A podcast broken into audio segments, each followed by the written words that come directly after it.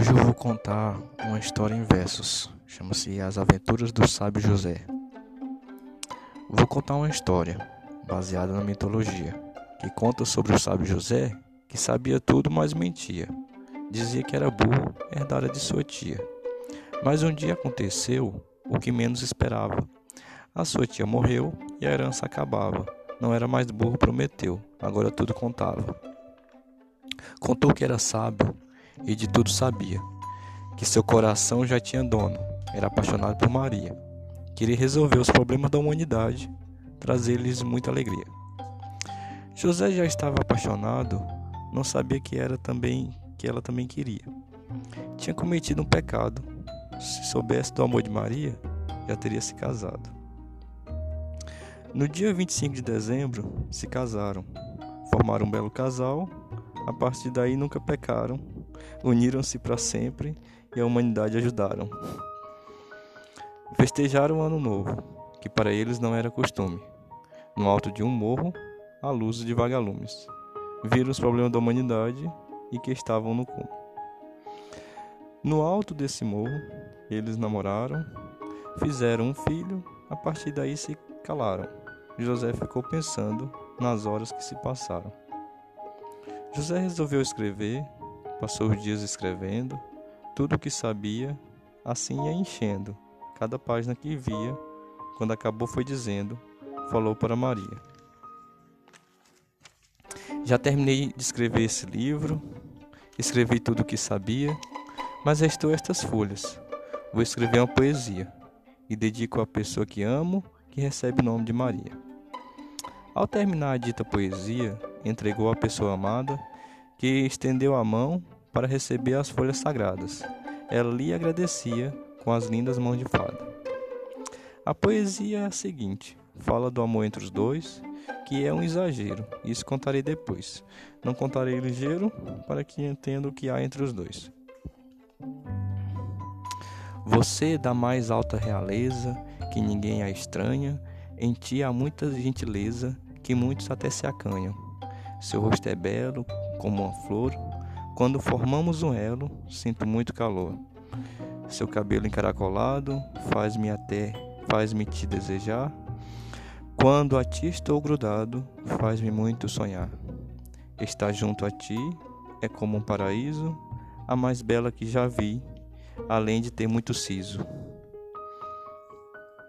Ao terminar de ler a dita poesia, descer a montanha quando já era dia José já tinha planejado tudo o que faria.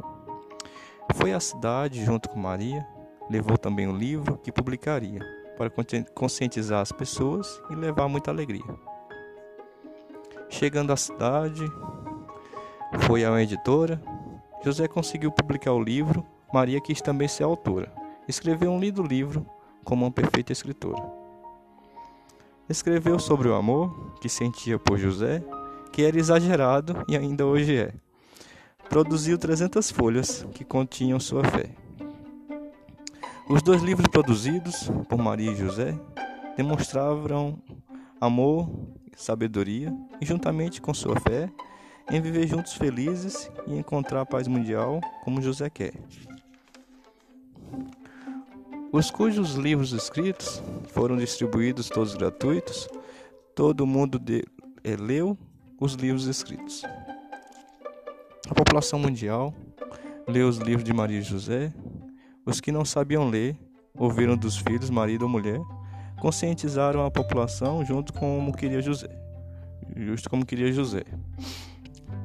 Após a conscientização, seu desejo concedido, foi se aventurar, fazer mais um pedido e se arrepender de muito ter mentido. Resolveu conhecer o mundo que ele pouco conhecia. Aproveitar cada segundo da viagem que vivia, pensava ser sábio perfeito, porém não tinha toda a sabedoria. Para início de viagem, despediu-se de Maria, arrumou sua bagagem e disse que já ia. Levou folhas brancas, porque tudo ano anotaria, porque tudo anotaria. Começou sua viagem pelo deserto do Saara, tirou várias fotos, era mais belo que imaginara. Esse lugar é muito quente, ele falava.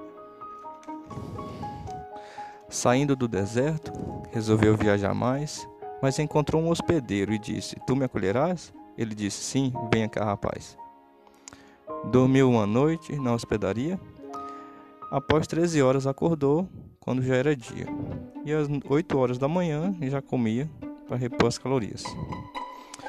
José dormiu muito para organizar as informações, saindo da hospedaria, teve várias visões. Previu que no deserto choveria e viu cumprir de longe suas previsões. Largando o deserto, atravessou o oceano a nado, se não me engano, viu um homem pelado e foi logo reclamando: Homem, por que tu estás pelado? O índio não entendia e continuava calado. Os outros índios vinham com arco e flecha. José se arrependeu de ter falado. José fez sinais, mostrando que não brigaria, mas nada adiantou, porque índio nenhum entendia, e José imaginou no que agora faria. Nesse momento chegou o mestre cacique, José fez os sinais, e ele disse que fique. Chamou o índio e disse: Vá com José, mostre o caminho, indique. O índio levou José para onde ficaria. Ficou hospedado lá durante três noites e três dias, arrumou sua bagagem porque logo viajaria. Saiu do Brasil com destino ao Polo Sul. Ao encontrar o Oceano Ártico, viu uma baleia azul. Chamou e disse: Levas-me ao Polo Sul? Ela respondeu que levaria, do início ao final, levou dois dias. Chegando lá, disse que ficaria. Viajou pela Antártida, encontrou muitos pinguins, com gelo fez um iglu que ficou com todos os rins. Ficou lá durante um mês, mas passou dois dias ruins. Saindo do Polo Sul, encontrou um condor, levou José nas costas e sobre o oceano voou. Viajou entre as nuvens até que a terra ele avistou. Pousou em terra firme, na África do Sul ele chegou, ficou lá acampado e muitos pigmeus ele encontrou, que o acolheram bem e por dois anos ele viajou. Antes de encontrar os pigmeus, encontrou lá na África do Sul uma tribo esquisita chamada Zulu, que era negra com a cabeça de tuiuiu. Depois de viajar pela África dos dois anos, foi lá, foi sair de lá, despediu-se de fulano de fulano. A população pensou que ele ficaria, por isso tiveram vários desenganos. Saiu da África, encontrou um tubarão, pediu que o levasse, porque não era valentão. Chegou a, Antar a Austrália e triscou o pé no chão. Depois de nove meses de viagem, na Austrália ele chegou. Logo em sua chegada, os corais ele avistou. Depois de conhecer vários animais, muito ele anotou. Ao sair da Austrália, foi ao Japão, fez um barco de bambu, usou mais de um milhão. Esse barco muito grande, só havia ele de tripulação. Quatro dias após a saída, chegou lá no Japão. Por causa do seu barco, tiveram grande admiração. Foi por causa do seu grande turbilhão. O país chamado Japão se dedica mais à educação, é o país da criação, com grande população, que por eles tem admiração e onde José aumentou a sua razão. Quando saiu do Japão, teve sua saída prodigiosa, saiu no mesmo barco, mas cheio de comida gostosa. A maioria arroz e preferia a preferida dessa população idosa. Depois de dois dias, chegou na América do Norte e, se não tivesse comida, já tinha encontrado com a morte. No encontro com os índios, ele teve muita sorte. Logo na costa, um índio lhe avistou, sem mãos, um braço, um branco a decepou. José, vendo aquilo, muito se horrorizou. José perguntou o que havia acontecido. O índio não entendeu e ficou tremido. Pensou que era europeu, José não tinha entendido.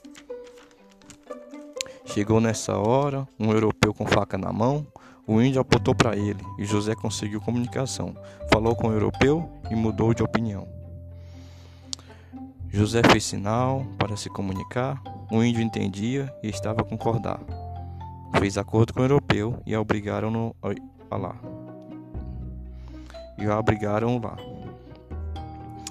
José e os europeus ficaram lá durante um mês, tiravam comida das plantas e comiam só de uma vez. Os índios os abrigaram para que não encurecessem a tez. O acordo que José fez para haver justiça tem que dialogar.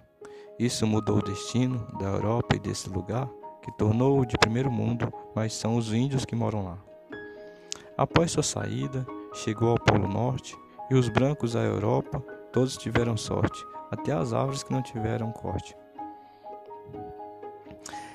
Em sua chegada, encontrou um esquimó que vivia no iglu, onde morava ele só. Andou pelo Polo Norte, aprendeu o caminho de Có. Morou no Polo Norte durante um mês. Lá era tão frio que congelou sua tez. E foi embora dizendo que essa era a última vez. Foi à Europa, foi à Europa, saindo da Groenlândia, viajou de, de canoa, passando pela Islândia, e após nove dias chegou na Holanda.